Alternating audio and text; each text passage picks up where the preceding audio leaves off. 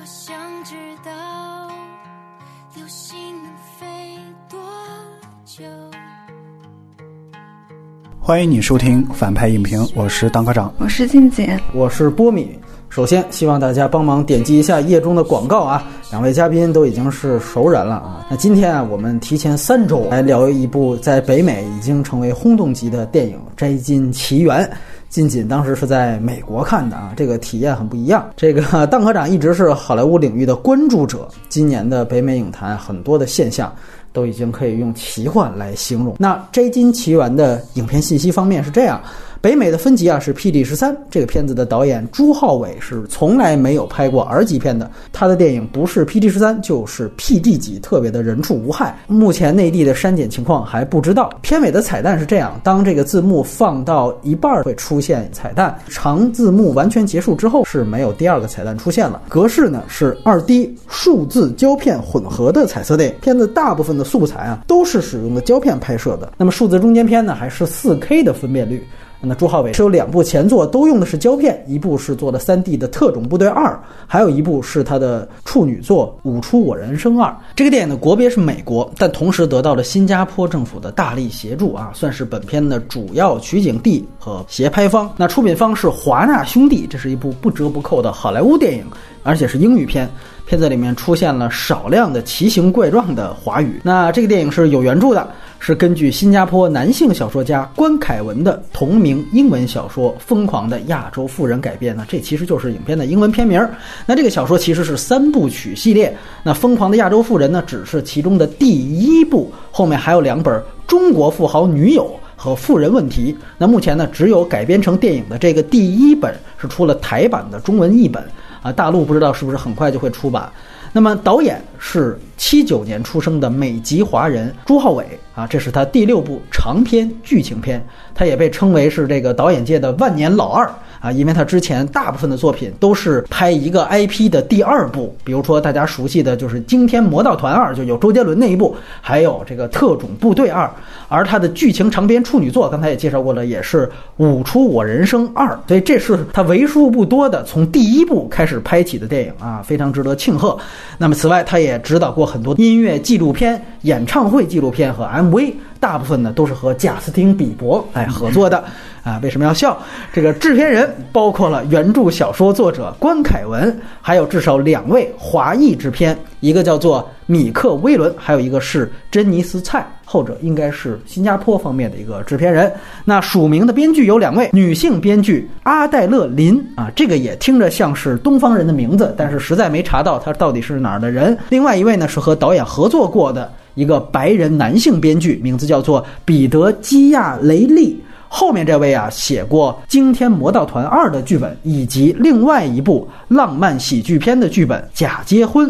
主演呢特别提及，这个电影是成为北美瞩目焦点的所谓全亚裔的阵容的一个英语片，范围和概念指的是除了龙套群演之外的所有主要演员全部都是由亚裔饰演的，特指是黄皮肤的东亚人后裔啊。那么在这之前，完全由好莱坞的大制片厂投资的全亚裔英语片只有两部，一部是一九九三年的《喜福会》。王颖导演的，还有一部是二零零二年的火爆麻吉，那是林奕斌的处女作。那这两部电影我们会在外延提及。那有人说《卧虎藏龙》《功夫》，这不也都是全亚裔吗？但是那两个电影，注意一，它原声都不是英语；二，那两个片子的好莱坞投资。也都占比有限啊，更多都是来自华语影坛的资本。那么具体到《摘金奇缘》的这个所谓全亚裔的阵容呢，主演是相似题材的美剧《初来乍到》的女主角吴田敏来饰演的。她出生于八二年啊，也是一个 A B C。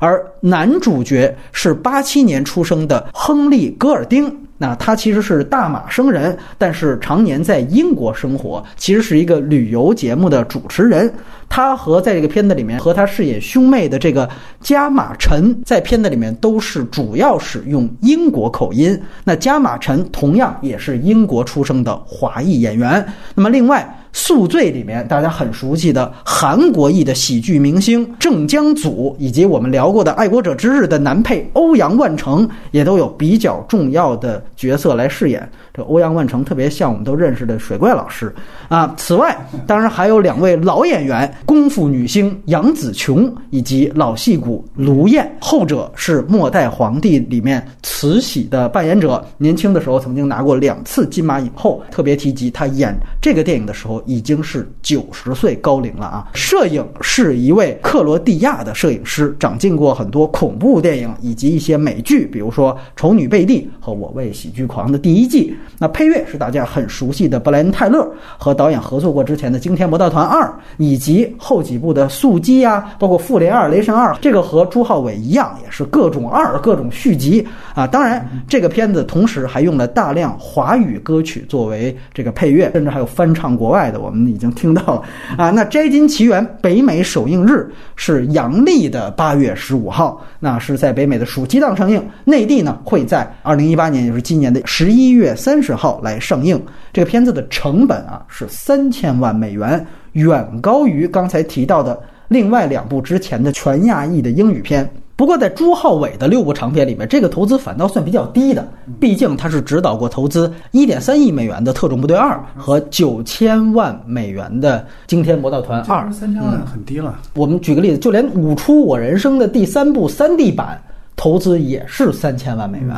但是这就要说，这个片子在北美的票房就显得格外的高了，而且他甚至创造了朱浩伟个人的新高。就目前他收到了一点七三亿美元，这个北美的成绩是比他之前执导的《特种部队二》可是孩之宝的 IP，而且包括也比《惊天魔盗团二》在北美都要高，甚至我们说比上个月刚刚上映的由 Lady Gaga 主演的一个明星的诞生的新版还要高出一点点。这个在浪漫喜剧这个片种里面是能够排到北美影史第六位，它刚刚超过的第七位《假结婚》就是我刚才提到的，是这个电影的编剧的前作啊。要知道，这个排名里面的大部分的电影都是白人主演的，发生在美国的爱情故事，所以这是一个现象级的成绩，也可能是我们今天聊这个电影的最主要的原因。那么下面就会插播我们在外延环节之前才会进行的打分环节，我们先会播放这一部分。我打六分儿。说实话，我因为我看的时候，我看到中间的时候，就是因为它整个的类型的架构我就已经很清楚了，就是一个类型片儿。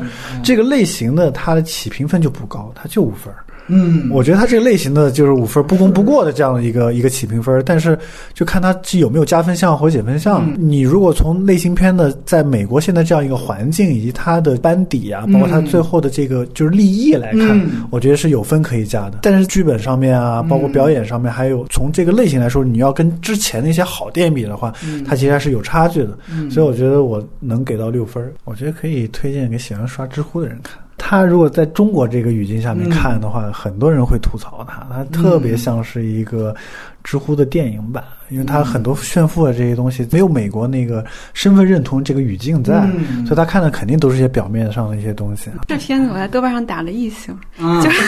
我因为因为我当时是有情绪在的，因对，为所以我们要讨论完了才入这个环节嘛，对对对。因为当时有时差的原因，我放了下行李就去看了这个片子你。看看，但是我这几天其实重看了一下，然后会有好感度的回升的，嗯，但是我也只能打四点五分。我觉得它比之华要好，那就是因为我知对对对对对，我想想自己的打分序列的话，我给四点五分，那你就不推荐了。就算了。我也给六分。为什么聊这个电影？肯定是因为它在彼岸已经成为了一种文化现象，而且所有的有识之士也都应该有一个喜闻乐见式，所有文化多元的表达，我觉得是应该有一个我们乐见其成的这样的一个态度在。起码作为我的角度来讲，我这里想对比一个片子。就是国师的《长城》，你就能够看到它全部的意义。就当时张艺谋为了融入到好莱坞，他选了马特·达蒙去做男主角，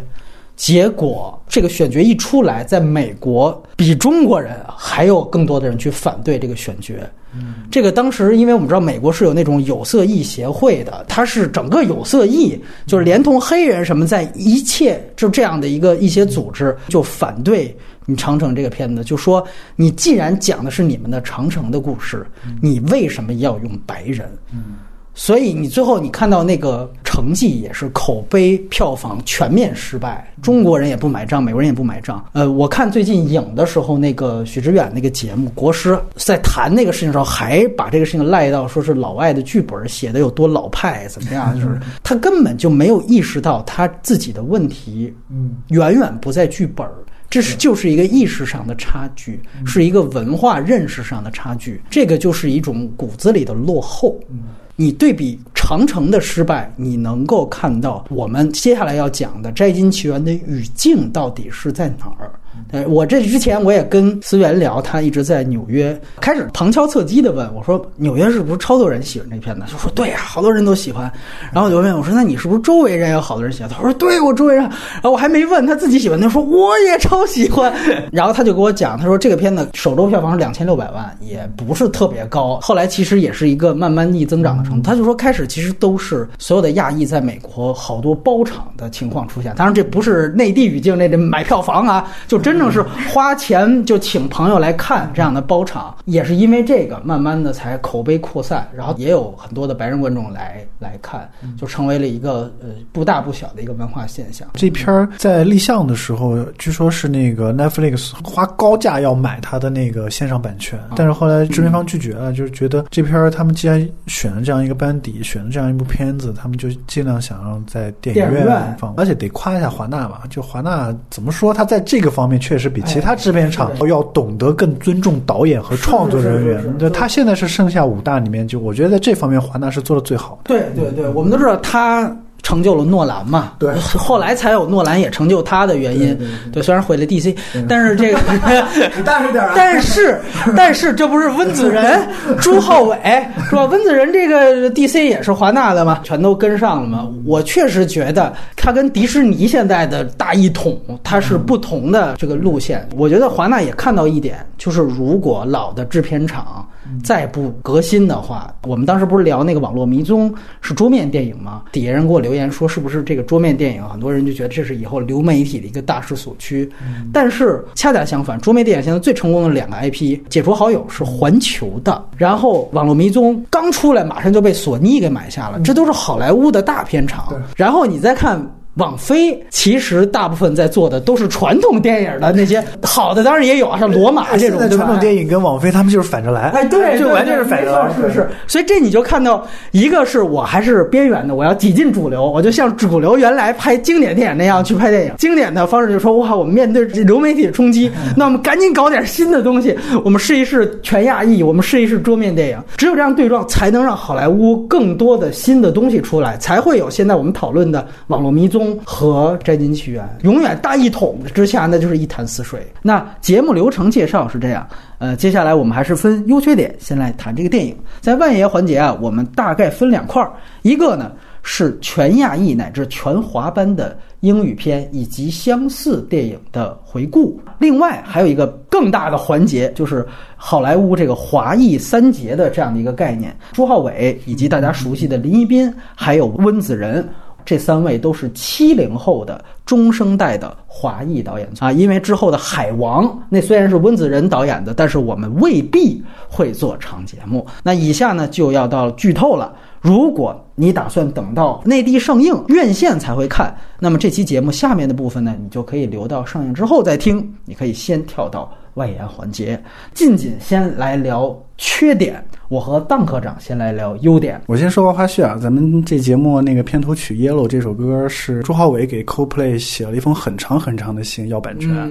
然后大概就是说他就是怎么样，就是很喜欢这首歌，就影响他的很整个职业生涯之类的，才才要了这首歌的版权。这片他必须要结合美国文化来看，我觉得他最好的一个点是亚裔的美国人，他跟亚裔的亚洲人，嗯，他们之间的在不同的观念上面，以及这种一代移民和二代移民的这种价值观上面的这样的一个区别。这片并不是说的是亚洲人的文化，它其对它其实说的是一个在美国生活的这种亚洲移民和就是之前的上一代以及现在的年轻人的生活的这样之间的差距。嗯。就是这个女主角她是一个就是土生土长的美国人，她只不过是亚裔而已。嗯。然后她认识的是就是这样准确说是华裔啊。啊，对，华裔，对对，整个片子的这个冲突点其实是在于这女孩儿和杨紫琼饰演的那个妈妈所代表的那一代就是贵族的亚裔，他们之间的这个矛盾冲突。其实说白了就是说，美国的亚裔，然后他出国以后，他比如说到中国或者是到那个新加坡，他像是外国人，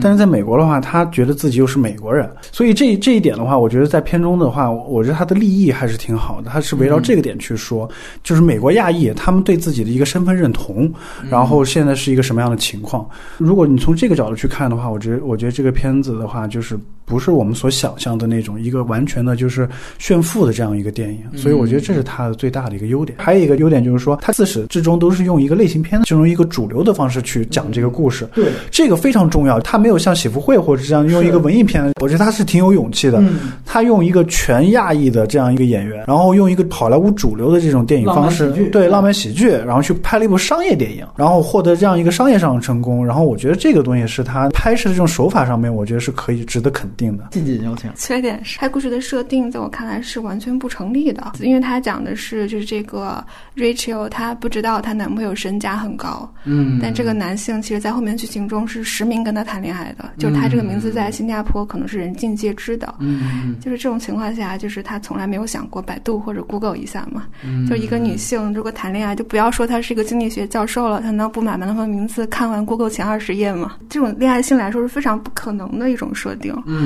然后再说她的身份是一个纽约大学最年轻的经济学教授，对而她男朋友的呃家族的企业又是经济相关的。嗯那这个不知道的话，我是觉得这实在是就是不能理解这个设定的逻辑性在哪里。嗯嗯嗯呃，就第二个缺点就是这个男主的这个这个充气娃娃设定，就是实在是就太弱了。他从头到尾没有体现出一种任何的性格，嗯，就是你不知道他是一个什么样的人，他是有反叛精神的人，向往自由的人，还是一个对抗家族强权的人，完全是看不出来的。嗯然后他的长相其实并不是特别典型的亚裔长相，移民第二代的那种感觉，嗯又非常帅，就有很多就秀身材的场面，就感觉这个人非常非常不真实。就是这个是我爱情片代入感是完全不强的，是因为我我无法相信这个事情。就是他对于各个亲戚的设定，就是这个男性说我的亲戚都是在台湾啊，在干嘛这些，就是一种对于富人最肤浅的想象。我的表亲在台湾是一个投资了电影导演，就一定要去潜规则女演员；在香港经营大亨，我就一定有一个虚荣浮华的家庭生活。然后我的姐姐是时尚的这种 icon，我就一定是有一个充气娃娃的丈夫，就完全就不用动脑子在想往下一层富人的生活究竟是怎么样的。看我能不能说到十个。还是十宗罪。来来来，第四个就是他这个服装和家装的和他这个整个的美术就真的是太土了。土的表现技术层面就是它的色彩饱和度实在太高了，感觉看得非常的烦躁，就觉得不是一个有钱人会有的品味。那你从女性的那个服装来讲，就说两个例子吧，一个是香港大亨在给所谓香港 Vogue 拍封面的时候，嗯吐槽他老婆穿的那个衣服，说你要穿好一点就能上美国 Vogue。嗯就是他这个，就是不要说 Vogue 了，就那件衣服根本上不了什么台面的。啊上不了你们那儿是吧？上不了 GQ 是吧？然后就还有一个就是，就是 Rachel 去参加那个最后那个婚礼的时候，她其实挑了好多衣服，然后最后选了一件那个淡蓝色的裙子。我我理解她剧情的设定就是我要先搞笑，呃对，先搞笑，然后大嗯变身，就是我有一个丑小鸭变白天鹅的这样的一个设定。但她穿那个衣服就是是用了那种看起来很廉价的蕾丝和雪纺的材质，然后头顶上戴了一个非常奇怪的王冠，就真的是太土了，这个品味。第五个缺点就是我觉得浪漫喜剧中他有一个反派嘛，就是他的母亲，然后这个反派的行动力这真的是太弱了。就他作为一个就是我要破坏我儿子的潜在婚姻的这样一个行为体的话，他其实能做的无非就两件事儿。第一件事儿，他就告诉了这个女主，他说我不喜欢你，你不符合我这儿。然后第二个就是他查了这个女主的家底，你父亲没有死，然后你其实是一个私生子。但是这两件事情跟女主本身是没有任何关系的。他不能从根本上动摇这个女性的她的主体性的合法性，说白了就是别人的错嘛，不是他自己的问题。他这样的一个在掌管着可能是百亿家产的大女主的这样一个地位，他能想到的只有这两招吗？就是我觉得这个行动力实在是太弱了。然后就接下来就带来这个男主因为可能因为这个这个阻碍太小了，所以他其实并不用反抗什么。嗯嗯嗯，然后他就直接就是他其实所有的反抗就是说我爱他，我要娶她，就导致说你从来没有觉得他们置身于真正的危险之中，就他们的关系。嗯，其实一般这种爱情浪漫喜剧，当设置外界危险的时候，它其实会引发一个内在情感的变化。当我们面对这个问题，那我们之间的情感会不会出现问题？这个是其实他们处理的真正的呃核心的内容。对，嗯，但是这个电影中，他们只从始至终从来没有质疑过男女主的感情本身，嗯就他们非常非常笃定说，无论怎么样，那我们就要在一起。这个是非常的傻白甜。还有他妹妹，她的转变没有丝毫的铺垫，嗯，就本来是我我豢养了一个小狼狗，这个人设也是二到就是实在是不行。就你说他把自己的首饰藏起来，就放柜子上面，嗯就这个简直是就中二到没有再往下想。嗯，然后突然有一天，他就在结尾就是说，让你成为一个男人不是我的工作。嗯就为什么会这样的转变？好像感觉前面根本就没有铺垫。然后最后这个结尾，所有的困难其实都是想象中的解决，其实从来没有真正面对他们的问题。比如说，这个男主能不能继承家业？因为他们前面一直在说，你从来都是杨氏企业的继继承者。嗯然后这个他们是没有讲，没有去，就就划开了。第二个就是男主要不要回纽约，其实之前一直是悬而未决的。嗯，但是后来他们那个男主就说我要跟你回去，那他还没有面对他的父亲呢，就整个这个你就是稍微往后一想，都会觉得这个事情落在那个点上，所有的解决都是空的。他作为一个就风光片吧，对于新加坡的那些奇观性的展现，我觉得一定是有的，比如说对于夜市，嗯，然后对于纸醉金迷的生活。去展现，但是我没有想到的是，就它最后那个结尾是落在了，可能是新加坡当时应那里应该一个很有名的地标吧，金沙酒店，就是在那个顶上有一个可以说是跟屋顶平的，，呃，连体游泳池，对对对，然后他们最后就是他们的订婚派对上吧，嗯，然后就落在了其中的那个花样游泳运动员，然后一个大全景就是航拍拉走，就是实在是。太土了，就这种奇观的展现也实在是太低级了。说到之前好莱坞影视作品对于亚裔的刻板印象就是买买买，就是我是一个疯狂的有钱人，包括好像澳洲也出过这样的真人秀，如何展现一个亚裔疯狂买东西的这个过程。因为他开头引用的是拿破仑的名言嘛，啊，然后你会觉得这是一个大旗，但后来发现他解决方案就是我比你更有钱，我把你买下来，而且他其实是对于以英国 old money 这种老牌资本主义的一次巨大的嘲讽，就是我现在比你更有钱了。但他其实整个电影中没有输出任何的价值观，就是他们其中有一次碰撞，就是个人幸福难道不重要吗？嗯然后杨紫琼就说：“我觉得持久的关系更重要。嗯但这个其实就是一个是他们并没有真正的碰撞，一个是我觉得这种价值观的输出并不高级，就是它无法形成一种有说服力的力量。就是你看完这个电影之后，觉得他说的是有道理的，它这个东西真的是能够在某种文化氛围能站住脚的，但它从头到尾都没有对此进行展开。明显看出瑞秋代表那种追求自我、追求个人实现和幸福的是一种更高级的价值观。这个是我觉得，如果把它定义为所谓的亚裔电影的话，我自己也是存疑的。那我先说这么多吧。还有就全都说完没关系啊。刚说到二十分钟，我一般说缺点能说一个小时。我觉得它可能不一定是缺点，它可能是特点。嗯就是对于男性角色的全面缺席。我其实这个是打算放到优点来讲的。重新再看这个电影的时候，嗯会发现整个的杨氏集团就是一个女性氏族。对对对，嗯，他的父亲永远在外面，然后他真正的掌权者是母亲，然后母亲上面有一个阿嬷，就是他对对对的奶奶奶。对，然后你会看见女性角色是非常强势的，包括她的堂妹，然后她丈夫就是一个一个懦夫，嗯，然后其他的男性角色只是表面强壮，他会在镜头面前说我们要怎么样怎么样，但对他其实没有展现出真正的个人的实力。但是这个呢，又很有趣的是，他可能真的触碰到了东亚文化中的那种很隐秘的、不太。被外界所讲述的一些逻辑吧，因为如果我们默认东亚呃财团是确实是男主外女主内的时候，男主男主外男的承担的是一种就是经济来源的职责，那其实可能在时就家庭处理的时间和空间上，女性确实是占主导地位的，嗯，他们能够制定非常具有操作性的运行的规则，嗯，就是包括家规啊，包括我怎么处理财财产呀、之类的，包括我挑选媳妇儿的一种权利。而且，其实通常情况下，女性活得比男性要长一点，所以它就会出现一个呃比较年老的女性的领袖的角色，就是这个按摩的形象。啊，对，就是太后，对，其实《红楼梦》讲的也是类似的这样的故事结构。看到这个的时候，我不知道他是小说是这么写的，还是说他是有意为之的，还是我觉得这个它其实确实是讲到了某种可能独属于东亚文化的一些东西。如果说缺点的一面的话，我会觉得说不太能接受大女主戏中男性角色的全面的孱弱化，就会觉得这是一个。突出或捧女性角色的一种方式，我会觉得它只是说你在嗯以一种概念去粗暴的替换了另一种概念，而不是真正的去理解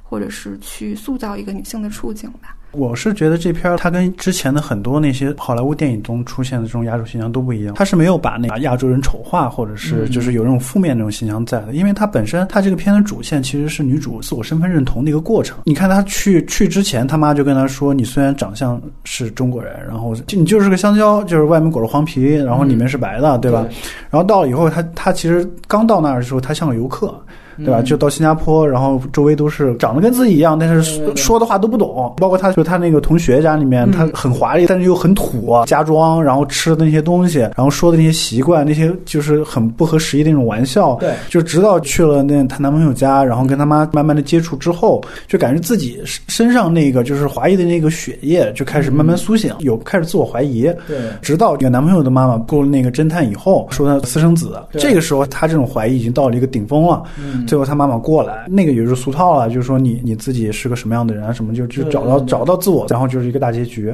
他这条主线我觉得是完整的，然后中间穿插的这些配角，嗯，他炫富的程度其实是很有限的，嗯，然后没有就是我们所谓的那种小时代那种，或者是那种就是像西红柿首富那种那种炫富那种感觉，你知道吗？就是他所有的那种炫富也好，亚洲的那种习惯也好，他都是出于一个比较接近于真实状态的，或者是一个中性的这样的一个立场。刚才静锦说的这些问题，我也。在想，就是前面其实大部分集中在关于这个剧情和人设设定是不是现实性的问题上。呃，我有一些是很同意的。然后后面触及到了价值观核心，我觉得这个可能是会有交锋的地方。这个电影其实就是它里面提到这个香蕉人设，就是这些所谓移民，这是一个二点零时代的表达。就是原来我们必须要去想，移民它需要解决的都是两个问题，一个问题就是说，呃，我首先要不要融入我现在所在的这样一个美国社会？就说白了，我是不是？是足够白了，或者说我需不需要去保持一定的独立性？这个是原来所有的电影都在讨论的。我们说一点零时代的这个所谓移民题材电影在讨论的东西，不只是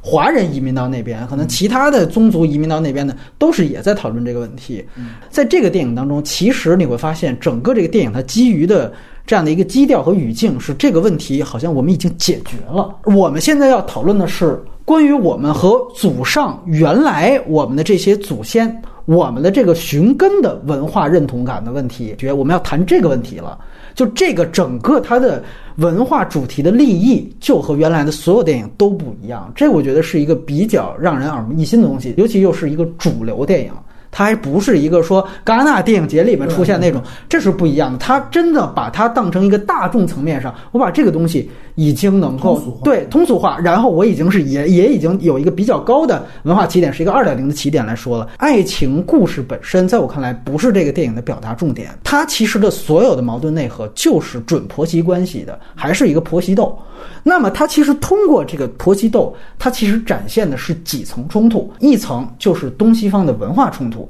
还有一层就是阶层冲突，头等舱到经济舱的这样一个阶层冲突，还有一层冲突可能是性别冲突。这三层冲突都被包含在了这样的一个准婆媳斗的主要矛盾之下。在这样的一个语境下，他允许并且接受，就一个黄种人出现文化冲突，尤其是东西方文化冲突的这个语境下，这个女主可以代表美国东西矛盾这一层，女主角天然的。就成了美国文化的代表，这是已经是一个这个电影的大前提了。我们注意到一个细节，就是片子里面刚才提到了男主角是英国口音，这个也是前面就交代，从小我就搬到了英国，我就搬到伦敦，都把这个贵族的东西买下来了，我就是贵族了，等于伦敦音也成为了贵族标志的一部分。然后杨紫琼见到儿子那场戏，他发现了一个细节，就是儿子你怎么还带美国口音了？在那个一刹那，杨紫琼意识到了女主。主角对他儿子影响之深啊，我儿子高贵的英国口音都被你影响到了。所以在这样的一个语境下，你会发现女主代表的就是美国，包括当他讨论出身的时候。一讨论说，我为什么嫌弃女主角？我说的理由，我找理由，不是你家多穷，不是你爸爸早就不在了，这些都不是，而是我觉得你其实就是自我为中心的，只顾追求个人幸福的，主张自我奋斗。大于一切的，你看女主角一上来，她真的也是引以为傲的。我觉得导演不是在吐槽女主角，她就是引以为傲的，就是说我妈妈由这样一个苦难的移民出身，现在变成了法拉盛最牛逼的房产经济。我是以我妈作为骄傲的，但是在杨紫琼那儿，对不起，你这一套叫什么叫美国梦？我们家是不认这个东西的。我们家为孩子铺路，没错。呃，应该说前几天在这个川普发言之前。美国都是一个移民国家，都还在宣扬美国梦。大家想想，咱们这几年不是也照猫画虎宣传什么中国梦吗？这个当然是一个伪概念。美国梦的本质其实有一点，就是我讲英雄是不问出身的，你只要你到我这儿来，我一视同仁。你只要有能力，你白手起家就可以成功。这是美国梦的一个文化基底。而这一套东西，这一套整个的美国梦的价值观，杨子琼显然是不认同的。这里边没有歧视，他就是不认同，这就是东西方的差异。所以我觉得他所有的婆媳斗的这个手段，刚才。仅仅说太低级、太简单，我也同意。但是我想说，他所有的手段其实全都是符号。这个片子跟我们上一期讲的《沉默的教室》，我觉得是一样的。它的整个核心不在这一层。你像《美国梦》就是不问出身，所以杨紫琼这边的对策就是我人肉你，我就查你出身。这就是他要展现出的，其实是背后这套文化的差距的冲突。他其实打击的也是女主角，你也是个华裔，对吧？你身上肯定有这样的传统在，那你自己你不能回避。对你。这种私生的这种东西，在中国，在东方这种传统其实是很丢人的，是这，对吧？所以我要我要激起你心中的那点羞耻心，然后让你让你自己退对，知难而退，对，是这样。所以他其实所有的这种冲突展现，确实你要从《甄嬛传》层面太 low 了。但是如果你要把它想成文化交锋了，其实这全都是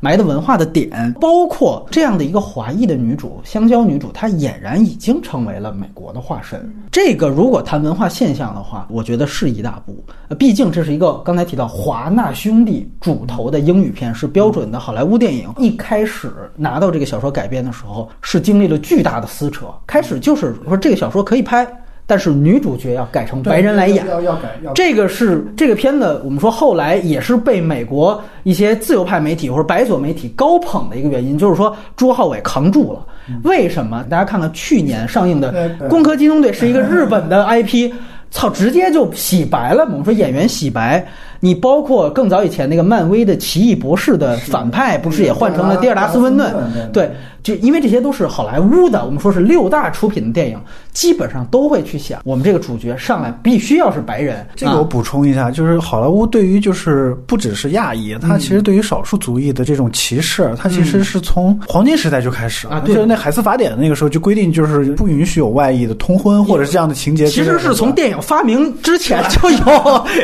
他这个歧视肯定是越来越弱，原来肯定是越来越严重的。对对，所以他之前就是，而且是有法律规定你他们。现在这种，比如像那个刚才说的那个寡姐演那《攻攻壳机动队》，嗯，它其实都是一个历史的沿袭，所以它这片在卡斯上，这个是真的是一个很大的突破了。对，就因为它不是一个喜福会嘛，我说你要是一个艺术片，制片厂你反正投没多少钱。末代皇帝啊，那个我对无所谓。但是你看，即便是末代皇帝，我就说一句，他必须要引入就是彼得奥托尔演的那个溥仪的洋教老师的角色，而且我们说末代皇帝就是一个东方主义电影。他就是我以一个白人视角，确实有这么一个人，庄士敦吧，好像是这个名字吧。他进来，我就以他的回忆录嘛，他整个也是有原著的，我去展现溥仪的一生。等于这个我必须要白，我们白人没有兴趣去直接看一个全黄种人的故事，我得以一个白人的导游把你们引入到这故事来，然后你们所有的形象得照我们的想象和意淫当中来拍。这个是我们说原来一点零时代的东西，呃，这个《摘金奇缘》把这些东西全都给啊扭转了。我觉得这个是，但是另外一点，刚才晋锦也谈到，就是说全亚裔本身，这只是我们说卡斯层面的。但如果说全亚裔要真的是空洞乏味。你就讨论一个《小时代》，那么确实也没多大的意思。那这个片子到底它有没有一些就是在全亚裔基础上的讨论呢？我觉得还是有的。就是刚才我们提到的，除了说表面上的这个灰姑娘摘金的故事之外，如果我们都认同这里面女主角她代表的是美国文化或者美国价值观那种姿态的话，你会发现这个电影还有另外一个前提，就是整个电影的故事是发生在新加坡的。它只有前十五分钟，还有五分钟是讲杨紫琼的事儿，它只有前几分钟是在纽约，是在美国。大部分的情况全都是在新加坡，中间还去了苏门答腊岛、印尼。这其实是美国文化的一个打客场的比赛。就你明白吗？当美国文化从女主角身上，她带到了新加坡来，她有一个姿态是，她主动走到了东方，她参加了一个在东方举办的客场比赛，然后在那里面最终通过湖光的展现，得到了东方价值观的符号，也就是杨紫琼的认可。这个也是一个很有意思的一个姿态的变化，而且我们注意到最后他是靠什么去达成这层和解的？就刚才提到的女主角是一个香蕉的白色内核，但是你会注意到整个的和解，它同时也借助了黄种人或者说中国人的文化上的一个羁绊，哎，对，是靠这个东西，这是很有意思的。在我看来，婆媳之间的和解戏啊。是在麻将桌上完成的，我觉得这个那个也是全篇，就是稍微就是能看着有意思一点。对，我觉得这是全篇最好的一个场景。我相信大部分人都应该认同，女主角是拿出了她应该说仅有的 会的传承东方文化的东西出来。就是你不是嫌我不够中国吗？哎，你看我在麻将桌上，我照样可以摆你一道。他就是我故意让你赢，但是我通过这个事情告诉你，这个输赢的控制权已经是在我手里了。那么然后你看他还有一个动作，他是扶着自己妈妈离开。那妈妈作为一个我东方这边的一个文化的一个符号，这也表达一个我现在。这个传承是连上了。我其实对他妈妈最后那个眼神儿我不太明白，因为那眼神很凶，你知道。这个在这场戏里面，我们说除了东西方的落点，它还有阶层落点。这毕竟还有一个贵族和穷人的这样的一个，所以他其实所有的落点我都要靠在最后这两场戏去完成啊。那个眼神，其实我觉得更多是对峙。那为什么说我还是一个香蕉人设？可能白人的这个占主角，你也可以注意到他是一个经济学教授的这样一个人设。我看到一半时候，我也有巨大的疑问，包括我，你知道。我让其实另外一个女性的朋友去看这个电影，我也希望把她请到来。她是看到一半，她就不看了，她就看到炫富那儿，就是这片太傻逼了，还他妈经济学教授呢，狗屁，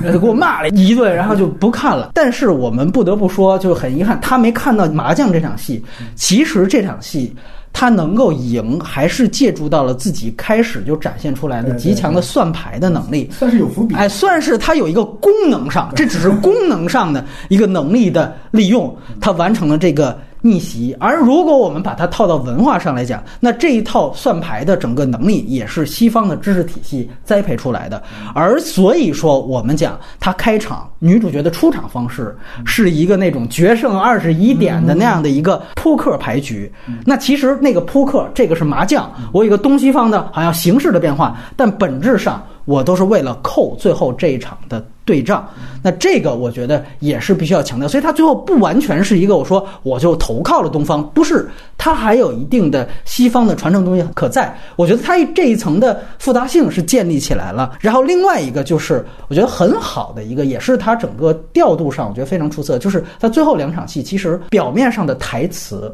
和动作其实都是两个层面，就是我通过麻将完成的，我。台词上就不说了，然后我台词上说的，我动作上其实是做配合的，啊，老骂话剧电影台词电影，哎，这个就是不一样的东西。麻将戏中国人看可能会有优越感一点，因为他那个八条就可能只有中国人才懂，对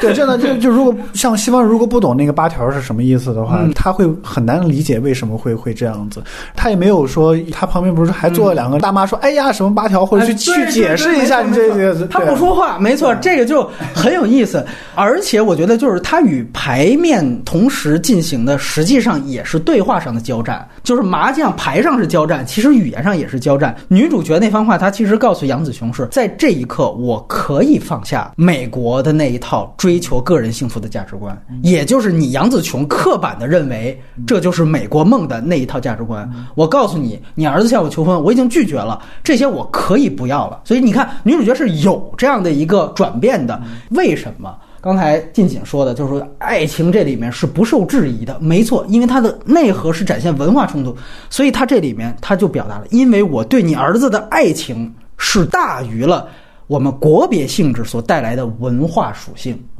爱情大于文化。但与此同时，我给你打麻将的时候，我也抛给你一个文化上的问题：你作为他的妈妈，你对你儿子的亲情可不可以也大于你那边文化所包含的价值观呢？我把这个问题甩给你，然后我搀着我妈走了，你看着办。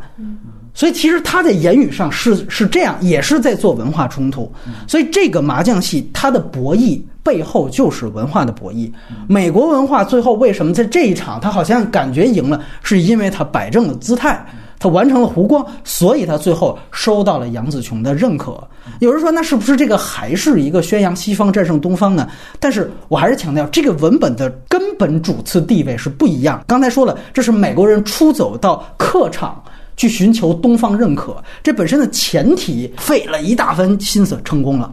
但是。这个出走的前提和之前美国作为主人，完了你们移民万国来朝来融入我们的社会，这是不一样的。所以这个我就为什么我说这是《摘金奇缘》它二点零的地方所在。我们看一点零的移民电影，从喜福会到李安的喜宴，再到咱们自己之前投资过的刮痧，都其实是在讨论我们的文化，或者说我们的移民，我们的族裔。到了美国之后，我们再打客场，我们的融入问题，这个其实是完全不一样的姿态和一个本末倒置的区别。我们可以去分析一下，你比如说很多的议题，它无非它展现东方西方的时候都是非常二元对立的，就是东方是传统的，同时也是落后的。那西方可能是年轻的，但同时它是先进的，是自由的。这个在喜福会表现的特别明显啊，包括喜宴，你可以说喜宴它的表达方式没有那么粗暴，但其实你注意到喜宴一个最核心的问题是。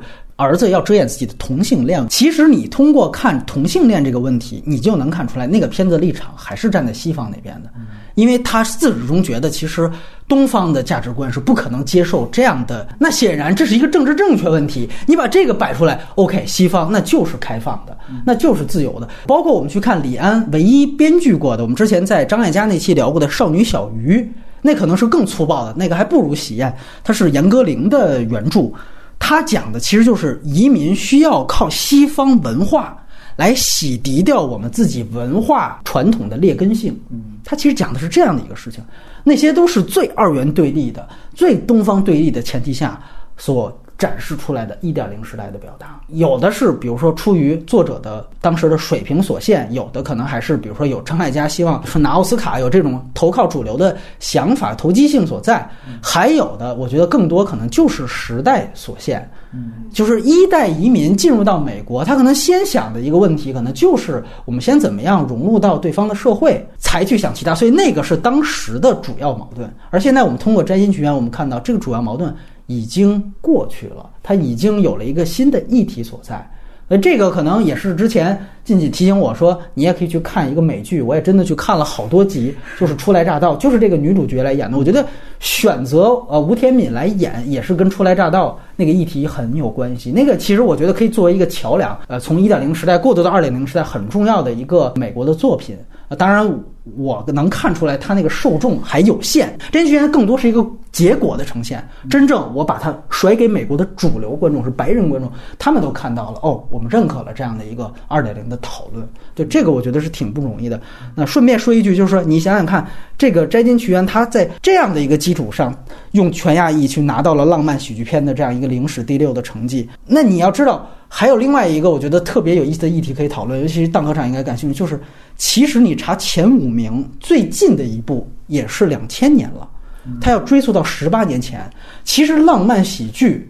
某种程度在美国有点像那种就是古装片的那种感觉，这个片种已经有点被边缘化了。嗯，所以它作为片种来讲，这个有一个对于类型片的一个革新，就是说白了，如果你还在讲白人的故事，你看这不就是灰姑娘吗？如果你真的拍白人，也许还真的就不会得到这么高的认可和成绩呢。大家觉得那他妈有什么可看的？这个我觉得是很重要的一个议题。大家想想，你就回去查最后那个《攻壳机动队》的票房。其实并不成功啊，对吧？你洗了白，你最后票房还没这个高。这个电影其实是反倒是，你也可以说这是歪打正着。他用这样一个全亚裔的一个全新的形式，反倒刺激了这个已经被边缘化的浪漫喜剧的片种，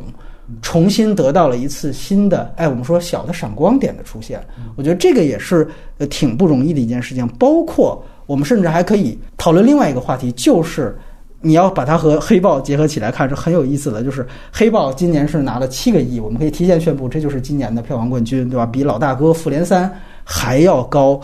这个我相信不是一句政治正确就能概括的。这也是我在黑豹那期耳旁风我就强调一句话，就是政治正确是口号，但是观众从来都是用钱投票的。他要不认可这东西，啊，一看你全是黑人演的，我不看；一看你全是亚洲人演，我不看。那你在喊的说白左媒体在嚷嚷牛逼，那大量有好多评论极好、票房极差的片子，对不对？我所以我觉得这不是正直正确几个字能够概括的。就像比如说我们说《战狼二》，那它能获得那么高的票房，它一定有它的真正的民族的认同感，是我们社会文化内核的不一样所导致的。所以这个其实。也是我觉得两位可以谈谈的，我只是抛出这样的一个一个话题。这个话题我是觉得，《呃战争奇缘》它在北美能够获得这个票房成功，它其实是一个呃，就是一个厚积薄发的一个一个东西。其实刚才你们提到那个女主角演的那个美剧，实际实际上还有一部美剧是叫呃《无畏大师》，就他是说印度的那个文化的，这样他他其实在美国很火。就是我是觉得《战争奇缘》也好，《逃出绝命镇》，包括《黑豹》这种，我觉得他们是。拿到了就是美国三四线或者四五线城市这些平时不去看电影的这些观众的那个票钱啊，对，其实它跟它跟我们国家这个《战狼》的这个或者是《药神》这种票房成功是有一定的相似性的。嗯，你想，你想这几部片子，它其实都是少数族裔嘛，嗯，少数族裔，然后黑人族裔啊，然后亚裔啊，然后这种他们平时在这种以白人。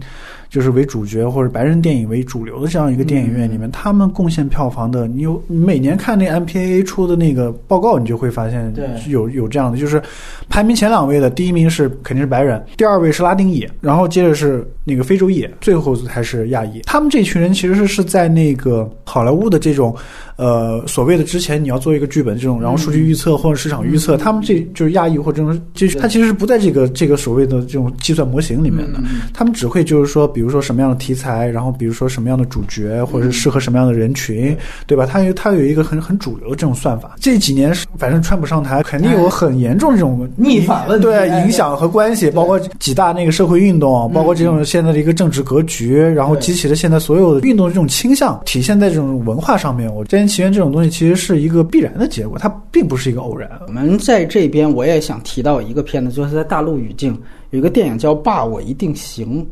这个片子是完全以潮汕方言来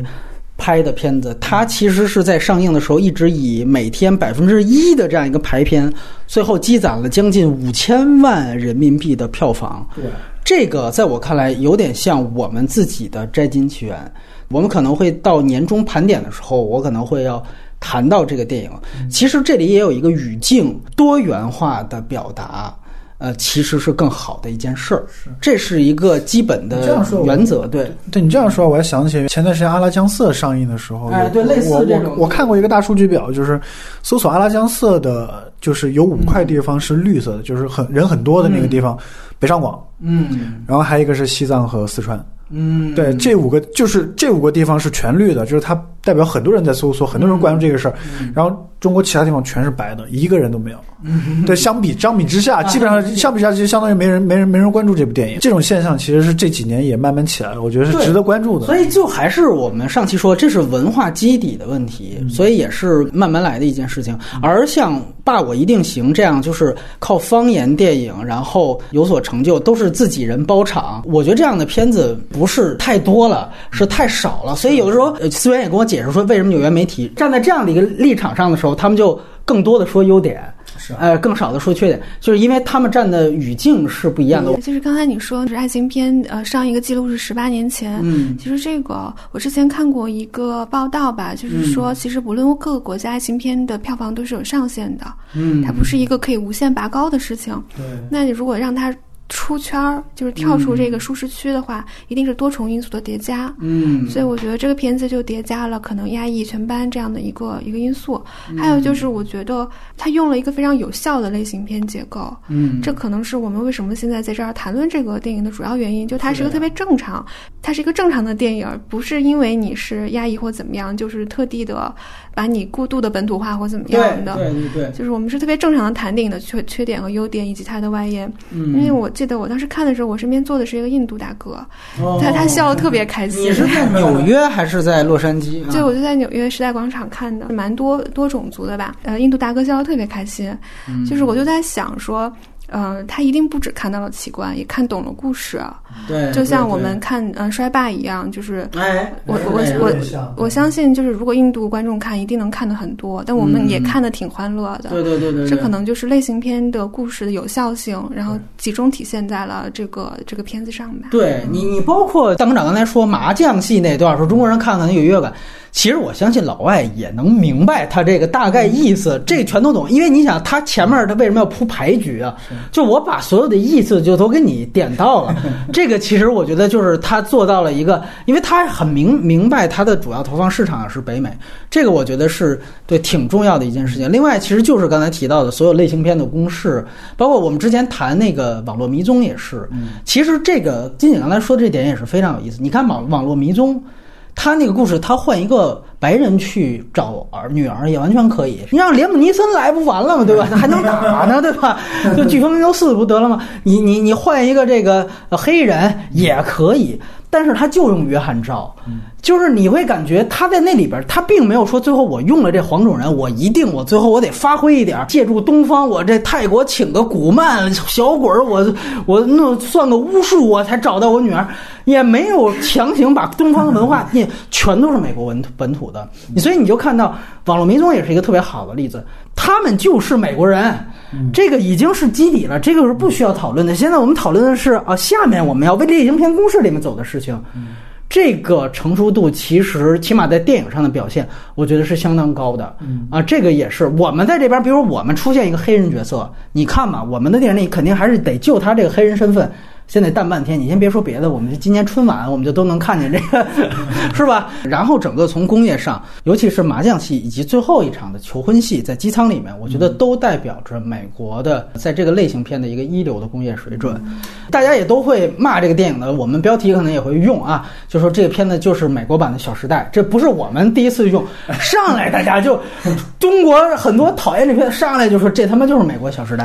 我真觉得这个呢，我我你知道，我严肃的为了做这期节目，我又去看了一遍《小时代一》，我告诉大家，我我耐耐心心的，我把前三十分钟起码我又看了一遍。那长镜头拍的好呃，，长镜头，对，还有那长镜头，哎，郭敬明那长镜头，咱们严肃说，这个是差了好几个级别的东西。求婚戏那场，这个我觉得就发挥朱浩伟导演，他原来是一个歌舞片出身的导演，非常会拍歌舞片。这片我觉得有一个问题，其实你也可以问到朱浩伟，就是他为什么不把它直接拍成歌舞片？他没有拍成歌舞片，但是所有他的这样的这个节奏感和韵律感。其实全都体现在了他这两场戏当中，这我觉得是很棒的。我觉得他求婚戏最好的一点是他那个梗设的特别好，他那个戒指是他妈就祖传的那个戒指，哎哎对对对对那个点是非常非常感动我的。其实我也特别想强调那个啊求婚戏，我觉得他运用了一个很高级的剧作技巧，嗯就是高潮的延宕。嗯，其实我们都知道接下来会面对什么，对，但是我在你这个最终高潮到来前，我不断给你设计一点小机心，嗯然后我不断的又是很幽默又非常合理，因为他去确实要过一个个乘客嘛，对对，然后就是一个非常日常的场景中。然后我最后好像我是经过千难万险才说出了那句话。是的呀。这个是我觉得，我我当时看的时候，其实我我想过一个类似的场景，其实是美剧叫《古行期》里头，他男女主第一次偷情的时候，他们进了一个电梯，他设计了一个技巧，就是之前在电梯里有一个小孩儿把电梯上所有的按钮按了一遍，嗯，然后他俩上去之后，就在经历一个非常尴尬的，就是不得不每层都停的窘境。然后那个女的就开始反悔，就想啊，因为他们都是婚外恋，就是那个女性是婚外恋，她就说，她就想肯定会想说那个啊，我是不是要跟他去偷情？然后每次门开的时候，你就可以看着女主的表情在变化，然后最后那个男的可能就握住她的手，然后你再再开之后，他们就吻在一起，怎么着？其实是非常成熟的技巧，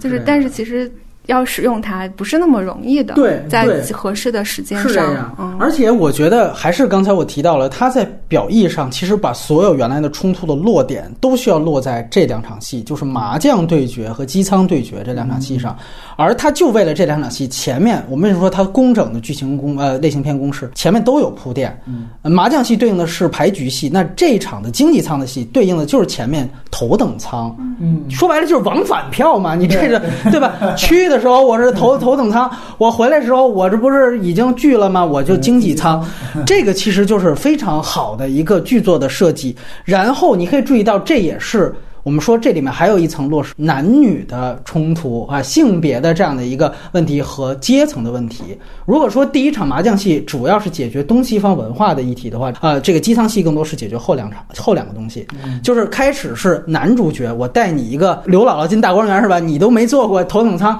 我带你来。但是到这一场，我要进入到你的经济舱的语境，这个 class 这个词，这就是一个最棒的一个双关的东西。所以我觉得这个是很不错的。然后它其实就是一个阶级对决，就是说我怎么样最后得到你女主的认同。其实我这里跟大和尚有一个不同的看法，就是说我觉得。确实，表面上是杨紫琼的那个宝石打动了女主，但那个其实是我们刚才提到的上一场麻将对决的结果。杨紫琼要有一个回应，好吧，我同意。但是我们说，真正左右这一场的阶层对决的问题、男女对决的问题，实际上是靠男主角他进入到了经济舱，然后他有了一系列的辅助动作。这个辅助动作，其实我觉得有一点，我觉得也是非常好的，就是。我们一般想到最后求婚的段落，都是把背景虚掉、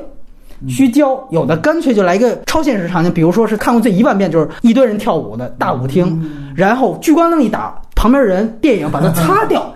就突出这两个人。一般这是一点零时代的爱情面饭法，这个片子反其道而行之。我在每一句的这个表白的过程当中，我都在跟旁边的观众不断的互动互动。靠背怎么靠过来了？女主角那边你赶紧走啊，对吧？这边要不然我帮你扶行李。但其实这些东西的加入，其实也都是在表达他在适应经济舱，也就是这个他的这个 low class 的这样的一个的一个动作。所以我说，他这个爱情只是一个引子，他通篇他实际上讲背后的东西。那么这一套动作的完成，我觉得才是在这后两个对决当中让女主 say yes 的一个主要的原因。所以我觉得这场其实更漂亮的东西，我觉得也是在这儿。我觉得这是很重要的。然后就是这个场戏跟麻将场戏都是我刚才说的，它在电影语言上的高级就是它的动作和对白是双线进行的。这个动作你也可以就刚才两位提到，也可以理解为配合着它。言语上的，我们跨过千难万水，这就是我跨过一个又一个的这样的乘客，所以它文化上的、爱情上的。类型上的几个落点统一到这场戏，确实是非常精彩。我不得不说，最后我这个分数，我到我也是看到中间，我一度我操，这片子就是他妈《小时代》。我看到这两场戏，一下子其实让我有一个观感上极大的扭转。很少有电影最后让我有扭转的。我到中间一度是呵呵一笑，我就看你最后这片子怎么样以一个拜金的，但是最后这两戏确实让我有点超出我的意料之外的。精彩的地方，然后我再说一下，他最后这个技术确实也很棒啊！就是配合了那个山寨版的 Yellow，就是这个我觉得真是实锤的黄皮肤歌曲啊。当场开始就提到我要你的版权，我也可以像原来那个林克莱特不是拍那个摇滚校园，不是也是拍了一个小视频去求那个齐柏林要到《移民之歌》很贵的版权吗？我没那么多钱，我最后要到要到我就用原曲嘛对，我都要到这么贵的歌，我还会用原曲。这个片子不是我要到之后我给你改了，改中文改成中文了，我觉得这就是一种故意。有个郑钧版本的呀，啊，对，用郑钧就是傻逼了。他用了个女生版，就是他一来我要文化上，我就是一个既不是随便再摘一个华语的歌曲，我也不是一个用英文原曲，我就是有一种我把你的东西消费完了，我再回给你的这样的一种文化态度在里面。机舱的段落。我觉得就是韵律感的体现。你可以看到，它前面其实是要一个平行剪辑，它这片子用了两次大的平行剪辑。做那场，它其实展现兄妹两边儿的一个所有的结果嘛，两边都是平滑的摄影机运动，跟上人物的走位。你看，典型有一个，那就是完全说白了，完全其实就是歌舞片甚至 MV 的拍摄方法，就是有一个妹妹离开那个静姐说的充气娃娃男男人的那个那个镜头，然后他用那个镜头走位，啪一下接到了平剪辑的另一边，就是经济舱的这样一个走廊的平滑的摄影机的运动，所以你会发现它整个又加上那是有一个歌曲这样的一个节奏感，它那个拍的是非常有流畅度的，所以我觉得最后。所有的情感的烘托，除了剧情之外，除了演员表演之外，其实摄影机的运动也很重要。所以我说，它最后这边儿其实是一个工业水准的展现。我觉得，就尤其是这两场戏。另外就是关于炫富这个问题，我觉得也是两边看。你要非说它是《小时代》呢，那我就觉得它其实这里面其实是有有展现出来。就是男主角跟杨紫琼还算是一个 old money 的一个畅想的结果呈现。它这里面也有一个对比嘛，这个对比其实就是开始让女主角先去的就是那个土豪的家里边。那那个土豪，你就是典型啊什么暴发户啊暴发户，其实他就是说在体现你，包括你注意到女主角的表情也是。用那种模棱两可的英文的形容词，啊，社交礼节上表现出我我我我不吐槽你就完了的那种鄙夷的方式，然后去呈现出这种，哎，然后一下子去呈现出哦，原来你的男朋友是他，完了之后一下子，那这个其实是一个对比，就是一个 new money 和 old money 结合这个一步之遥开场那个 那个开场看，对，然后我这里面也提到一个细节，就是既然我也刚看了《小时代》。不能白受这折磨，就是我想到一个事儿，就是里边他也展现了当时那个凤小岳吧，那个男演员也是从英国来的，他用那个凤小岳去展现他是一个霸道总裁，是一个特别高贵的这样的一个人设。然后他开场跟杨幂的出场方式有一个设计，就是杨幂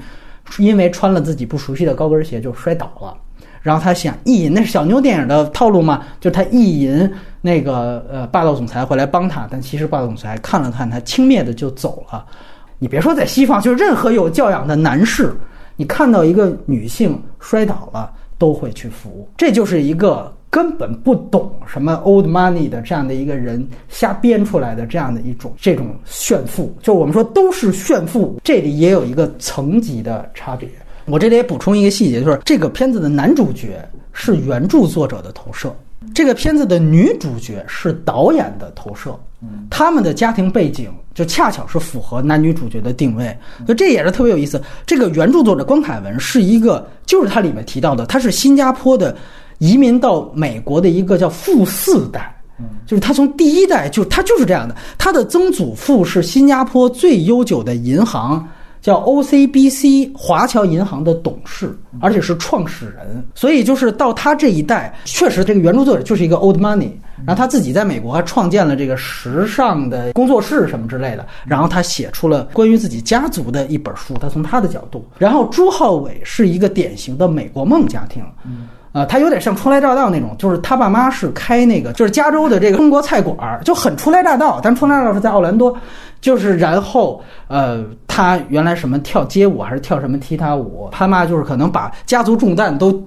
都放在了前老老大老二身上，他基本上都放养状态，结果他就去做这个电影导演，最后就成功了。就是他和他的妈妈是一个典型的。美国梦的这样一个，而且呃，他原来。来中国的时候，我可能是全中国第一批知道他要拍这个项目的人。我当时是非常诧异的，因为觉得原来你接这么好的 IP，你不得赶紧像李一斌一样，你得接个《星际迷航》《星星战》，你不得赶紧蹭一蹭。然后当时其实有一个活动现场的一个细节，跟我感触非常深，就是哎，就是咱们这边特别老套套路的那种，老让人家学那个学中国话。当时因为那个《惊天魔盗团》不是也有绿巨人那男主吗？让人学中国话。结果就到导演这儿，导演这儿学中国话，那个发音还没这绿巨人学的好的。然后他就说了一句，他就说：“如果我奶奶要看见我这个环节，一定会杀了我。”就是，